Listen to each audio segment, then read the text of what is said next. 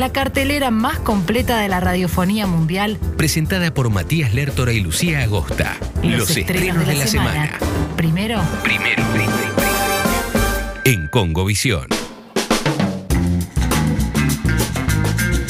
12 minutos pasaron de las 15, 21 grados en la ciudad de Buenos Aires, es un lindo sol, está todo bien.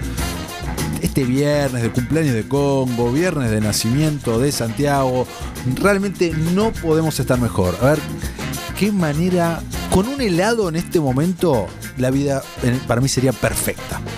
Me falta eso, pero bueno, viste, siempre tiene que faltar algo, no podemos vivir de la perfección, pero salvo eso en este momento estoy ideal, ideal porque estoy muy feliz, muy contento y aparte, bueno, ahora obviamente vamos a estar hablando de eh, estrenos y, y ahí vamos. Y para eso, para eso, eh, muy bien Guido. Días de gallo, rapeando me hallo, nunca me callo. Días de gallo, rapeando me hallo, nunca me callo.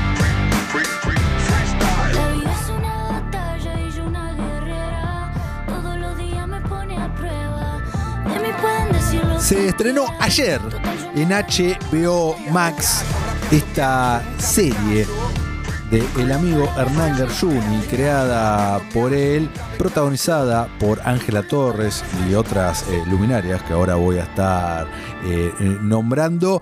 Y a ver, voy acá, como siempre, 100% sincero y cuando le puse play, no, no esperaba nada.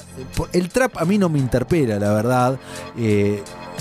Además de que yo sea de otra generación, eh, sí, escucho un rato, hay algunas cosas que, viste, a vos poner que me gusta un poco más, así, pero listo, no me pasa nada. Entonces, nada, tenía que cumplir, obviamente, ver la serie.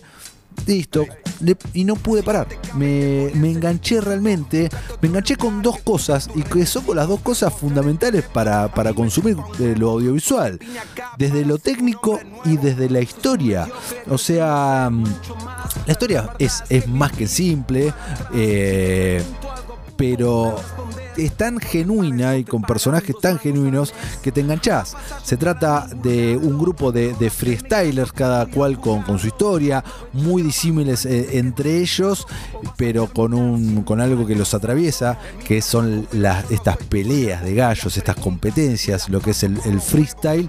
eh, y, la interacción entre, entre el trío protagónico, eh, Amores Cruzados, que se dan ahí. Y no quiero spoilear, realmente no quiero spoilear para dónde va la historia. Tampoco quiero spoilear la cantidad de actores, actrices invitadas que hay, que es impresionante. Y después está la parte donde yo peco de no saber eh, todos los freestyleros que aparecen, que son recontra conocidos y que yo no conozco, pero que si vos consumís este tipo de música, consumís el movimiento, vas a decir, ah, este, ah, esta, es, eh, esta- eh, es realmente eh, impresionante en ese sentido y aún más impresionante es la factura técnica que tiene. Está filmada como los dioses, una apuesta increíble, muchísima, muchísima producción.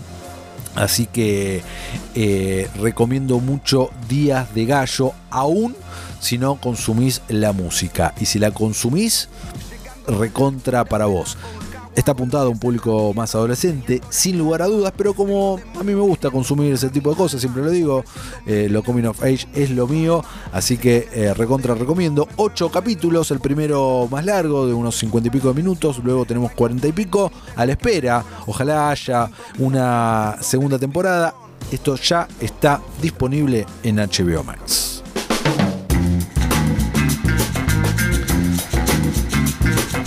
Y me voy de adolescentes a lo más viejo de los viejos. O sea, y en el buen sentido de la palabra viejo, 91 años. Clint Eastwood estrenó ayer película.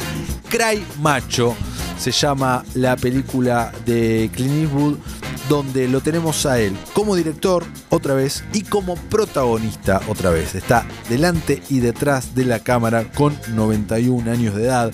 Este prócer porque a esta altura Clint Eastwood es un prócer absoluto, no podía, eh, no podemos llamarlo de otra manera. Eh, Y acá es donde hay que hacer también eh, la- las salvedades y donde tengo que, que excusar, poner. A ver, si esta misma película que yo estoy nombrando ahora no, no- estuviese protagonizada por, por Clint Eastwood o dirigida por él, te diría, bueno, qué sé yo, tal vez le falta un poco, pero que él esté detrás y que él sea el protagonista ya le suma, y no está mal que así sea, y no es que estoy siendo benévolo por, es muy importante esta figura en lo cinematográfico y lo que te puede producir a vos como espectador, entonces no podemos obviarlo, todo lo contrario, es lo que hace eh, a la película. ¿De qué va? Es una historia donde eh, Clint Eastwood es una vieja gloria de- del rodeo. La película transcurre en 1980 y él de, joven eh, supo ser un gran domador de- de caballos, un cowboy de la vieja escuela y tiene que cumplir un favor. Se ve obligado a cumplir un favor hacia su amigo barra jefe, que es ir hacia México para traer barra rescatar a el hijo de esta persona Eh, y esta persona no puede ir a México por eh, problemas legales entonces le encarga a el buen Clint que haga esto que no sabe con lo que se va a encontrar. Ya de por sí eh, le pide una ilegalidad no porque sacar a un menor de un país sin autorización es algo que no se puede pero dice tranquilo yo lo soluciono vos andá a buscarlo a la casa de la madre y traelo. Estamos hablando de un chico de 13 años. Y a partir de ese momento, que tampoco quiero spoilear mucho, que es lo que está pasando con el pibe, eh, la película se transforma en una road movie y en una buddy movie, porque estos eh, están en la ruta, en un auto, eh, frenan en lugares y empiezan a vivir... aventuras, ¿no? Vivencias, cosas en una relación muy paterno-filial o de abuelo, les diría, que, eh, que te llega al corazón. Y ahí es donde radica la grandeza de esta película, más allá de que está narrada como los dioses, porque Clint Eastwood es lo que sabe hacer. ¿no? Eh, así que Cry Macho, gran, gran película, gran película que está, esto es real, en el escritorio de Clint Eastwood. El guion de esta película se encuentra desde 1988. Es un guion de 1975, le llega a Eastwood en el 88 y recién ahora eh, se hizo la película. Se filmó en plena pandemia, cuando Eastwood tenía 90, este año cumplió 91. Así que desde aquí, Clint, te abrazo un montón y por favor no te mueras nunca y seguí haciendo películas. Nos vamos de acá y nos metemos en Netflix con una serie que también pensé que no me iba a gustar simplemente por eh, no ser público target, eh, porque pensé que estaba 100% esto dirigido a mujeres de entre 40 y 50 años y que principalmente está así, pero eso no hizo que la pueda disfrutar menos. Eh, todo lo contrario, la disfruté un montón. Estoy hablando de Al Borde, producida, escrita, dirigida y protagonizada por Julie Delpy. A Julie la amamos, la conocemos por sobre todas las cosas por ser Celine en la gran trilogía de amor, antes del amanecer, antes del atardecer y antes de la medianoche. Acá eh, viene con eh, esta serie de 12 capítulos llamada Al Borde. ¿Y al borde de qué? Se estarán preguntando. Bueno, al borde de todo, al borde de la vida misma, ¿no? Es ella y su grupo de amigas que eh, llegó en un momento a la mitad de la vida, como dicen, están en sus cuarenta y pico, están en la mitad de su vida y eh, no saben qué tan felices o infelices están con su matrimonio, con su trabajo, con sus hijos, necesitan nuevos incentivos, nuevas aventuras y de ahí parte, de ahí parte cada una con sus mambos, pero con este gran grupo de amigas detrás que están ahí para bancar y tenés risas genuinas, te reís genuinamente, sonreís, eh, te enganchás con los personajes, es una serie que eh, recomiendo bastante, Al Borde, eh, Over the Edge, título original, y se viene una segunda temporada aparte, así que... Bien, bien por la serie, contento yo en ese sentido como espectador y la recomiendo muchísimo. ¿Qué más estoy recomendando en este momento? Ya te digo que voy en- a, a mi machete eh, ah, no, ya lo recomendé la semana pasada, perdón. Iba a decir The Voyeurs, que me escribieron mucho por esa película que le recomendé a Lu la semana pasada, Los Boyeristas. eh, también eh, recomiendo. Se estrenó y Lu me la recomendó a mí. Su última recomendación fue E The Last Man.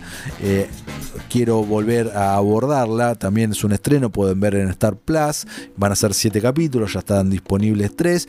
Que de repente un día deja de funcionar o morirse el cromosoma Y. Por lo tanto, todos los hombres y todos los machos, porque también esto afecta al reino animal, se mueren. Todos menos uno. Y la serie a- eh, abarca dos lugares, ¿no? Por un lado, este tipo que queda vivo y nosotros nos preguntamos al mismo tiempo de que él por qué no le afectó, por qué es el último hombre vivo en el planeta Tierra, mientras intenta encontrar a su novia y a su hermana en este quilombo totalmente apocalíptico, ¿no? El mundo derrumbándose, eso por un lado. Y por otro lado, el personaje interpretado por Diane Lane, que eh, pasa a ser por línea sucesoria la presidenta de Estados Unidos. Entonces, todo el quilombo que tiene a nivel social, a nivel seguridad, económico, todo en un país, en un mundo que cambió por completo y donde el reloj está avanzando. Cada minuto que pasa hay más gente que se está muriendo y es ver cómo eh, se zafa de eso. Así que eh, varias recomendaciones de todo un poco en todas las plataformas, en Star Plus, en Netflix, eh, en HBO Max y también en el cine.